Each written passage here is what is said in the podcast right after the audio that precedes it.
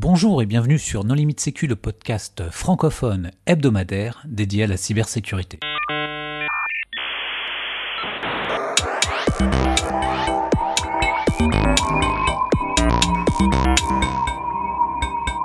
Alors aujourd'hui, un épisode sur le label Expert Cyber avec deux invités, Franck Giquel. Bonjour Franck. Bonjour. Et Jérôme Notin. Bonjour Jérôme. Bonjour. Pour discuter avec eux, les contributeurs Non Limite Sécu sont Nicolas Ruff. Bonjour. Jean-Philippe Gaulier. Bonjour. Vladimir Collat. Bonjour.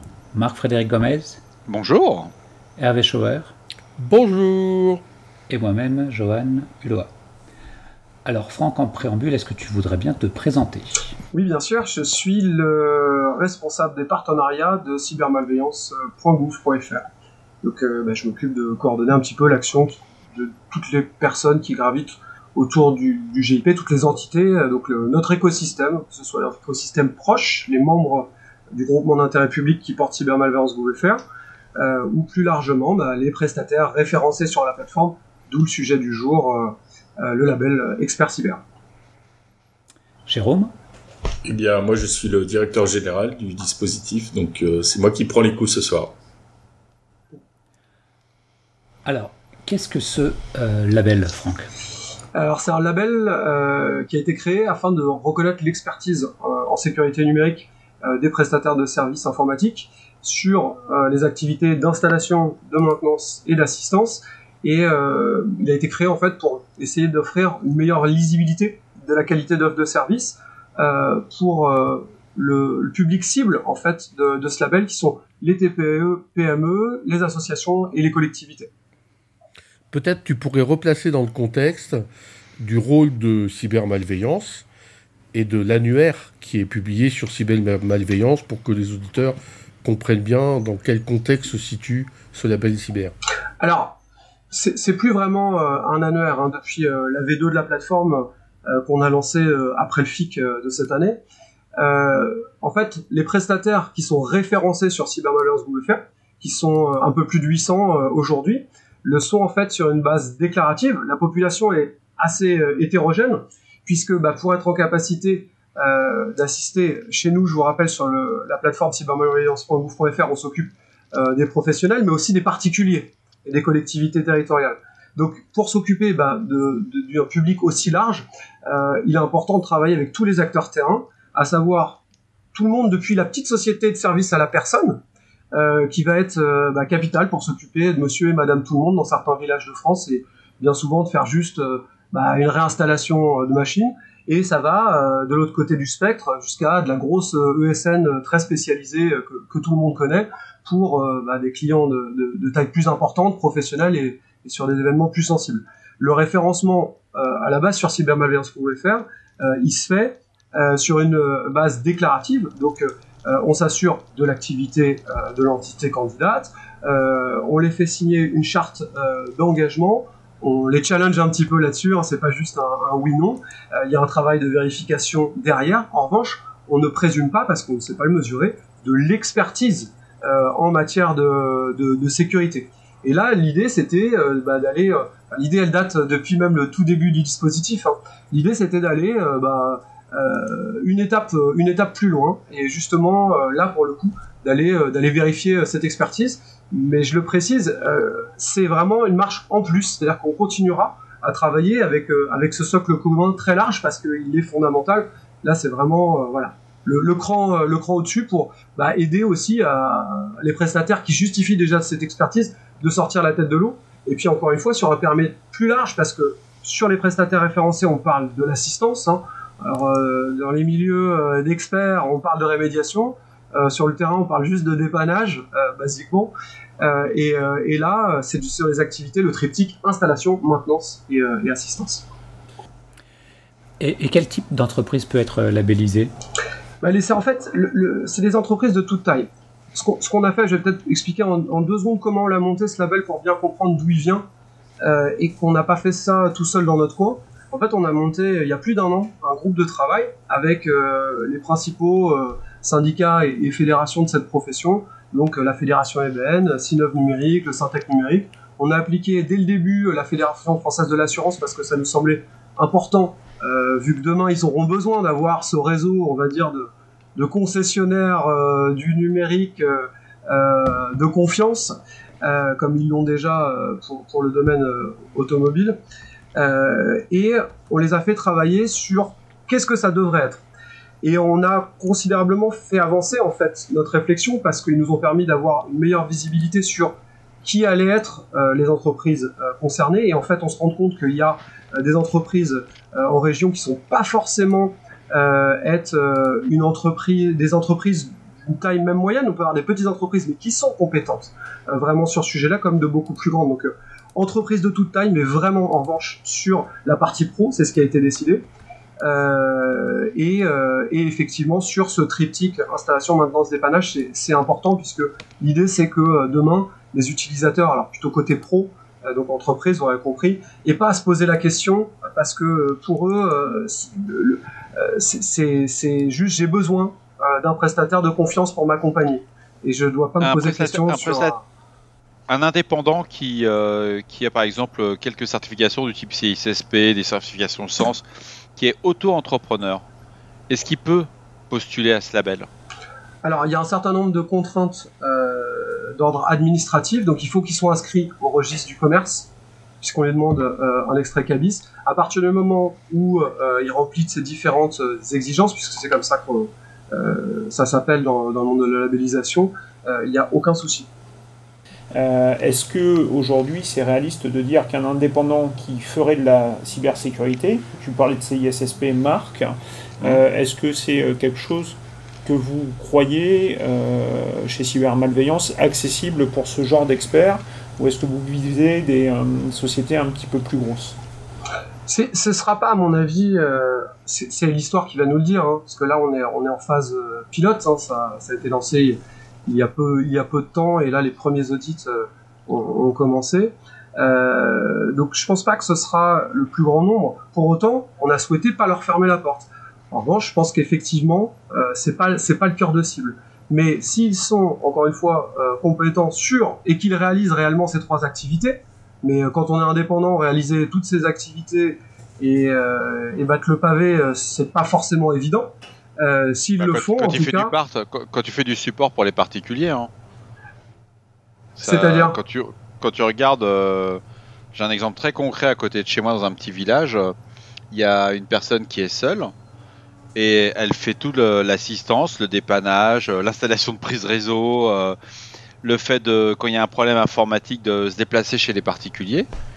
Et son, son, activité, son activité est viable pour une personne, tu vois, elle, ne peut pas avoir une, euh, un associé ou ce genre de choses. Mais elle intervient aussi sur des problèmes de cybersécurité. Au niveau de la compétence, ça je ne jugerai pas, mais c'est le. Est-ce que si cette personne a, a des, des, certifications euh, reconnues, ah ben elle est, euh, elle est, elle est, nous, elle est la bienvenue. Elle a, si elle coche toutes les cases, enfin, je veux dire, eh ben, aussi, là, dans l'exemple présent, ça le ferait pas parce que exclusivement sur une cible particulière. Mais euh, si on avait la même chose sur une cible professionnelle, il n'y aurait rien qui s'y opposerait. Mais euh, en tout cas, ce que je peux, ce que je peux vous dire, parce que ça c'est vraiment important. Quand je vous disais tout à l'heure qu'on on l'a pas fait tout seul, à mi-parcours, on a invité les principaux groupements. Je sais pas si vous savez ce que c'est, les, groupements donc de, de revendeurs, hein, puisqu'ils sont aussi revendeurs généralement, de prestataires. Il y a des groupements régionaux, il y a des groupements nationaux, donc c'est, euh, si vous voulez regarder un petit peu, c'est euh, des Eurabis, euh, des Escrime, des séquences informatiques, etc. Qu'on avait rencontrés avant même de lancer la réflexion. Et on les a invités, ils sont venus, tous gentiment à Paris d'ailleurs, voir un petit peu comment ça avait avancé. ils nous ont permis de, corriger un peu le tir sur certains aspects. Et ils sont revenus, alors ils sont pas revenus parce là on a fait ça en distance, on les a recontactés quelques mois après et on a lancé une phase d'expérimentation en fait qui nous a permis de mettre euh, le curseur au bon endroit euh, et justement de revoir certaines exigences, etc. Et, et je pense qu'aujourd'hui, on peut se dire, même si il y aura, il y aura évidemment, et on a déjà des choses, des choses à améliorer, mais que pour le plus grand nombre, ça fonctionne plutôt bien. Alors, moi, moi j'avais deux questions. Euh, la première, tu l'as recité tout à l'heure, euh, euh, le, premier critère que vous avez émis, c'est qu'il y ait des prestations d'installation, de maintenance et d'assistance informatique dans les sociétés qui postulent au, label. J'ai compris que les sociétés qui étaient déjà PASSI pouvaient avoir une passerelle pour devenir expert cyber. pour moi, une société qui est PASSI ne sait pas faire d'installation ni de maintenance et éventuellement pas d'assistance informatique. Donc ça, c'est ma première question. Et euh, la deuxième, c'est euh, quand on parle de Syntec euh, numérique, de Synov et, tout ce que tu as cité, qui sont de, de, très bons lobbies de travail, de regroupement d'entreprises. leur pertinence première, c'est a priori pas la cybersécurité. Donc, est-ce que c'est pas étonnant d'avoir des gens qui ne connaissent pas forcément grand-chose quand on voit les ESN et leur manque euh, accru de cyber en interne, venir faire un, label autour de la cyber Ce sont deux questions à grand écart. Alors, euh, ouais, pour répondre déjà à la première, très bonne question, cher Jean-Philippe. c'est une question qui est adressée, effectivement, il y a une procédure simplifiée pour les PASSI, mais en fait, il y a un engagement plus large que leur activité, pour le coup, d'audit. Hein. Euh, de la, même manière pour les prises, pour ce qui est de la réponse à incident. Et en fait, il y a une, euh, une déclaration sur l'honneur et quelques pièces qui sont demandées également par, les auditeurs de la FNOR pour compléter. Et également, parce que ça c'était essentiel à côté de l'activité, s'assurer, parce que euh, on a créé ce label aussi en complément des visas, parce que, on le sait, un grand nombre de passifs tout simplement vont vont pas adresser ce segment de marché, tout simplement. Et si demain, euh, je grossis le trait, euh, la boulangerie du coin, très informatisée, euh, a, un souci, c'est pas forcément chez eux qu'ils pourraient intervenir.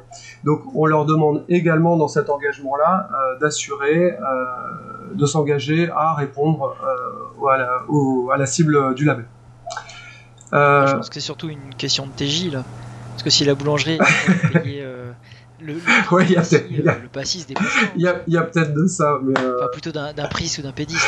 Il y a, peut-être de ça, mais euh, je suis pas sûr que, que, ça fonctionne bien comme ça. Euh... Pour, revenir au point de départ, le, le label, il s'adresse à l'organisme, donc à l'entité juridique, mais pour autant, il fait des contrôles, des vérifications sur les connaissances de celui d'au moins une personne qui représente cette entreprise. Est-ce que c'est comme ça que ça marche ou pas du tout? C'est comme ça que ça marche, oui.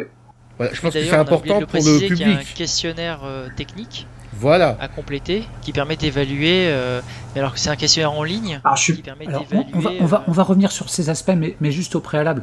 Euh, La deuxième question? quels sont les, quels sont les intérêts pour une entreprise de, de, de se faire labelliser? Alors l'intérêt bah, pour eux c'est valoriser en fait vraiment leur expertise et c'est sortir un petit peu entre guillemets de, la mêlée, d'offrir des garanties. Euh, d'apparaître avec des étoiles euh, quand quelqu'un va sur le site pour chercher un prestataire pour le sauver. Oui, alors il va y avoir plusieurs choses. Faut, faut bien faire parce que j'ai pas euh, ouvert là-dessus, mais il va y avoir deux sujets. Il le sujet quand on se regarde nous là sur la plateforme cybermalveillance.gouv.fr où effectivement il y a une valorisation euh, on ressortira avec euh, le petit pictogramme euh, qui va bien et, on saura faire la distinction. Mais le sujet, en fait, on a souhaité dès le début qu'il soit beaucoup plus large que ça et que ce soit pas juste le label de certains prestataires sur sur la plateforme cybermalveillance.gouv.fr, mais que ça puisse servir plus largement que ça. C'est d'ailleurs pour ça qu'on a impliqué la FFA.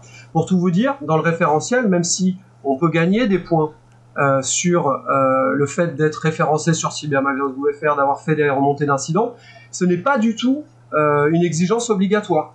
On peut tout à fait être, se, de faire une, demande de labellisation, candidater pour le label, et ne pas être référencé. Parce que demain, on pense que c'est un label qui doit exister bien plus largement que la plateforme, et il doit devenir vraiment un nouveau référentiel de, confiance, et on aura fort à faire d'ailleurs de, le faire connaître justement auprès des TPE, des, TPE, PME, TPE, PME pardon, et des collectivités.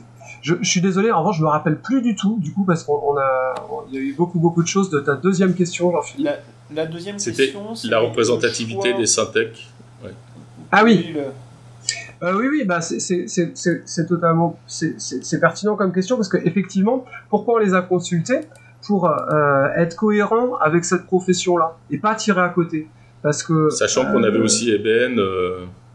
Sinov, Sinov numérique, qui sont vraiment représentatifs des tout petits prestataires qui interviennent en région. Et l'idée, c'était effectivement de, de s'assurer que ce label, il fonctionnait avec eux, bah, toutes les questions que vous posiez en fait initialement, est-ce que le temps pour le passer? Est-ce que, euh, est-ce que les sous que ça va coûter? Euh, Est-ce que le périmètre est, le bon euh, La cible, etc. Il fallait pas se tromper là-dessus. Pour tous les aspects purs sécu, expertise, l'ensemble des contributions ne viennent pas dans la, totalité de, de, ces contributeurs-là au groupe de travail. Alors comment on fait pour obtenir ce label? Alors, euh, bah, le plus simple pour les auditeurs, c'est qu'ils aillent déjà voir la, plateforme euh, sur notre, sur notre site. On a une page www.expertcyber.fr où là on a l'ensemble des éléments et tout le, processus de candidature. Ils vont être euh, invités à télécharger un référentiel d'exigence voilà, qui liste tous les points. Donc il n'y a pas besoin d'aller s'inscrire pour il n'y a pas besoin d'aller s'inscrire pour voir le référentiel, hein. il est accessible euh, en, source ouverte. Euh, on regarde si on pense être euh, en capacité de. Ensuite, on va aller s'inscrire donc sur une plateforme AFNOR. Et là bah, va être lancée cette, procédure avec une partie questionnaire technique, une partie où on, on télécharge un certain nombre de documents justificatif justement euh, de ces exigences. Et euh, après euh, lorsque c'est lorsque c'est finalisé on peut lancer une procédure d'audit qui est un audit à distance effectué par des auditeurs de la FNAR.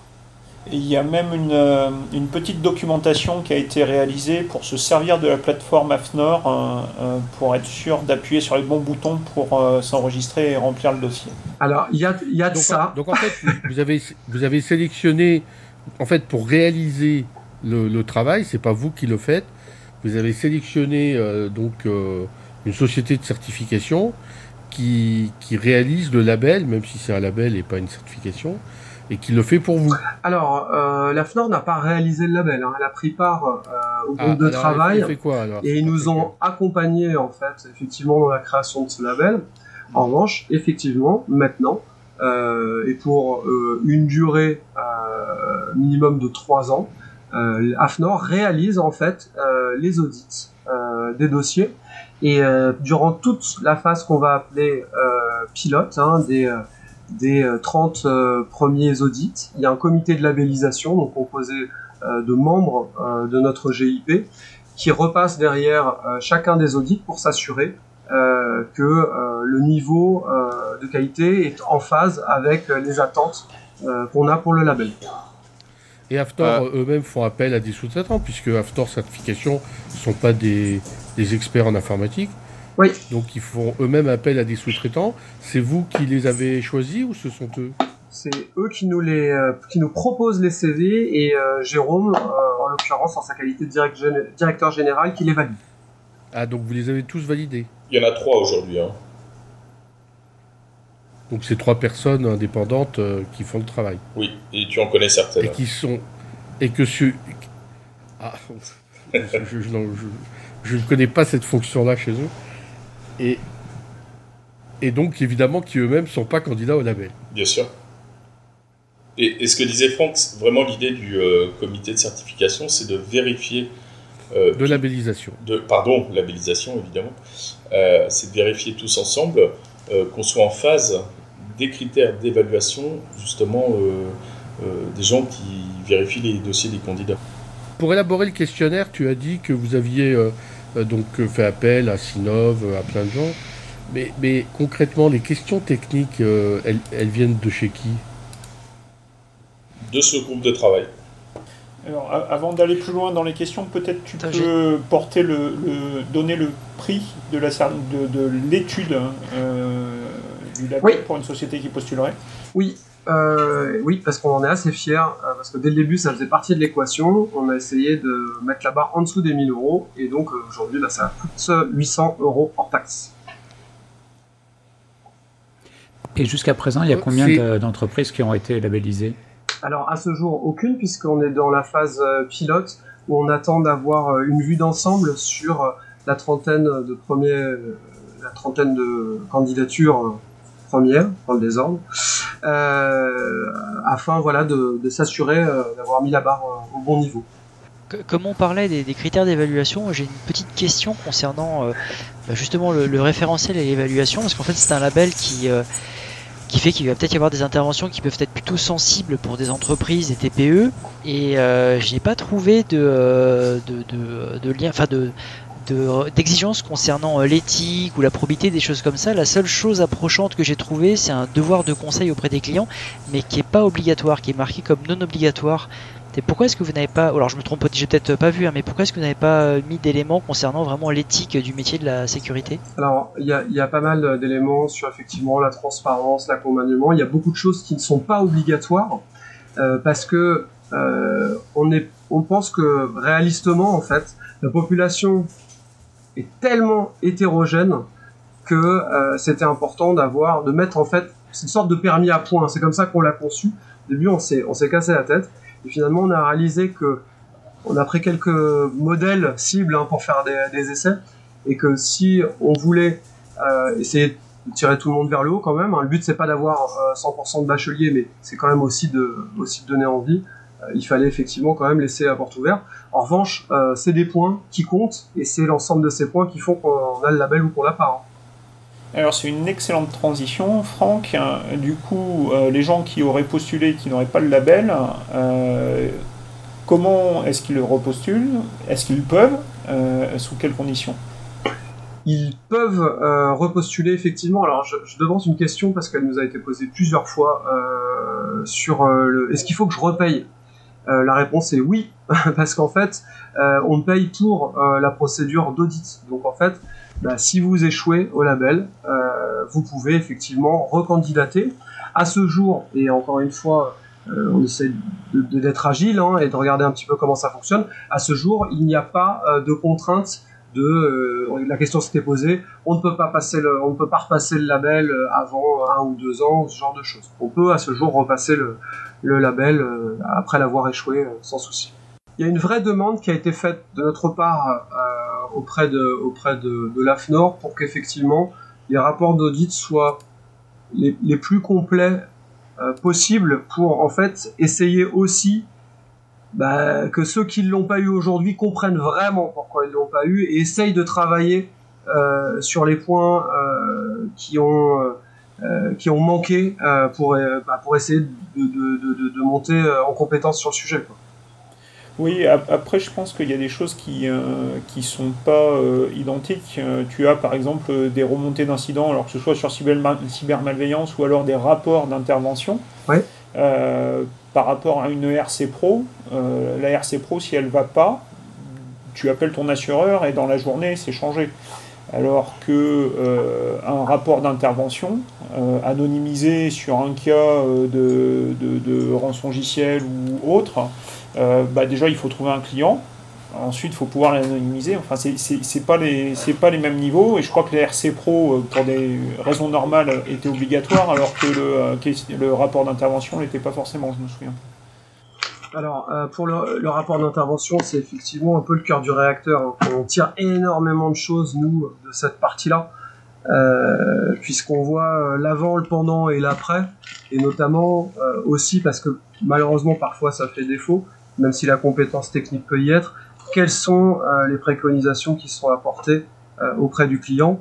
Et si on veut demain que tout le monde puisse être en confiance alors qu'il y connaît euh, que dalle ou presque euh, sur le sujet euh, de la cybersécurité, il faut que les prestataires qui accompagnent essayent de déchiffrer. je veux dire, moi, quand je vais chez le garagiste, je comprends rien à ce qu'il me dit. Et quand de temps en temps j'en ai un qui est gentil et qui essaye de m'expliquer ce qui n'a pas marché, ben moi ça me fait plaisir. Et si au passage il m'explique que c'est parce que j'arrête pas d'utiliser mon embrayage comme, un, comme un furieux, ben j'essaierai peut-être de faire attention à pas l'utiliser de la même façon. c'est un parallèle un peu trivial et, pas valable dans tous les cas, mais pour expliquer que c'est le genre de choses effectivement qu'on tire aussi. Très bien. Attends, j'ai une question parce qu'on parlait d'assurance. J'ai une petite question sur le sujet, c'est que dans le référentiel, la souscription à une assurance n'est pas obligatoire. J'ai trouvé ça très surprenant. Pourquoi? Pourquoi est-ce que vous l'avez mis en non obligatoire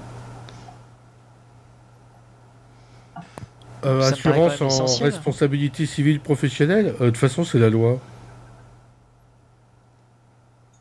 Ce qui n'est pas obligatoire, c'est que cette assurance en responsabilité civile professionnelle est une spécificité informatique. Oui, mais tu peux avoir une, tu peux avoir une partie cyber. Et là, en fait, la partie cyber n'est pas obligatoire et je trouvais ça surprenant. Non, pas moi. tu, tu, peux, tu, peux, très bien avoir une, une, société qui fait de la cyber sans avoir une RC Pro euh, dédiée cyber. Tout à fait, oui. C'est en fait c'est deux prix différents. C'est que je vais donner la caricature. T'assures en responsabilité civile professionnelle, même pour un micro-entrepreneur, maintenant c'est obligatoire. T'as un prix standard. Tu dis à l'assureur attention, moi je fais des tests d'intrusion, il faut que vous m'assuriez là-dessus. Ah bah tu vas voir, c'est pas du tout le même prix. Bah, ce qui ah est pas, bien. Ce qui est, oui, bah je pense que quelqu'un qui va déplanter des PC, réparer les PC des gens qui ont eu un virus, un rançon logiciel, eh ben, ce qu'on lui impose pas, c'est d'avoir une assurance à un prix supérieur qui l'assurerait sur les bêtises que lui pourrait faire sur le PC des, des clients. De toute façon, le PC du client, il est déjà complètement vérolé. Donc, euh. c'est, exactement ça. On est parti du constat qu'aujourd'hui, les, euh, assurances cyber, vraiment cyber, hein, et on ne parle pas des RC Pro, euh, sont pas forcées. Alors, déjà pour les clients finaux, mais aussi et peut-être surtout pour les, euh, entrepreneurs, euh, sont pas adaptés euh, aux besoins actuels. Donc euh, on s'est interdit d'imposer une quelconque assurance obligatoire justement pour candidater au label. En, tout cas, c'est une. D'autres qualifications, c'est obligatoire. Les RC Pro, oui. En, tout cas, c'est une super initiative parce que c'est la première fois en France, en tout cas, euh, qu'un un label, une certification, si je joue sur les mots, est créé euh, en dehors euh, des, grosses machines de l'ANSI. Alors, est-ce que, est que justement ça titille pas Est-ce que ça titille pas Nancy Sachant que quand le GIP Asima a été fondé, il n'était pas prévu que il fasse un label expert bah, On a été fondé par l'ANSI, hein, je pense que vous le savez, enfin ANSI, ministère de l'Intérieur. Euh, et l'ANSI euh, est partie prenante de notre GIP. Donc, euh, et l'ANSI est partie prenante du comité de labellisation. Donc ils sont très contents de voir qu'il y a enfin, alors peut-être pas enfin, en tout cas c'est mes termes, c'est peut-être pas les leurs, mais qu'il y a il y a une petite labellisation extrêmement complémentaire des PASSI, des PRIS et des P10. C'est une demande que l'ANSI, via ses référents territoriaux, a tous les jours sur le terrain en région. Quand on leur a annoncé que c'était euh, en cours, ils nous ont dit mais c'est super, on va enfin avoir une réponse sur, euh, sur, cette, sur cette demande-là. Donc euh, non, ça a plutôt été très bien accueilli et, et pour avoir échangé en particulier avec, avec ces équipes-là, ils ont même à cœur de faire la, promotion de ce label-là sur le terrain, donc très bien accueilli. on pourra enfin flécher les petites victimes, les petites entreprises, les petites collectivités vers des prestataires qui ont un label bleu, blanc, rouge. Tu veux dire que la condition pour euh, candidater est d'être une entreprise française avec des intervenants français ou euh, il y a des contraintes de, diffusion restreinte, des choses comme ça ou est-ce qu'un prestataire euh, belge ou luxembourgeois peut intervenir dans une commune française limitrophe? Il faut être enregistré au registre du commerce français et intervenir sur le territoire national. Ok, Jérôme, Franck, euh, est-ce que l'un de vous deux souhaiterait apporter le mot de la fin? Jérôme, c'est pour toi. Ah non, c'est pour toi. je l'ai dit avant. non, euh, plus, sérieusement, oui, euh, le mot de la fin. Nous, on y croit, nous, on y croit beaucoup à ce label parce que, encore une fois, vraiment, on l'a fait avec, avec les acteurs de cette profession et évidemment aussi avec, avec des experts du sujet, puisque la cybersécurité euh, c'est pas forcément la portée de tous, mais euh, on est persuadé parce qu'il répond à une demande qui servira. Aujourd'hui, euh, il y a peut-être des choses encore effectivement à parfaire durant cette première phase, mais je pense que ça vaut le coup vraiment pour les prestataires qui s'y intéressent qu'ils aillent regarder le référentiel, euh, qu'ils lancent la démarche s'ils le souhaitent, parce que demain on va avoir besoin, nous, euh, d'une liste d'acteurs de confiance la plus large possible, pas large forcément en termes de nombre, mais en termes de couverture euh, du, du, territoire, parce que euh, la problématique de la reconnaissance de l'expertise, elle se fait pas forcément euh, dans, les, plus grandes agglomérations, mais plutôt, euh, plutôt sur, le terrain en région.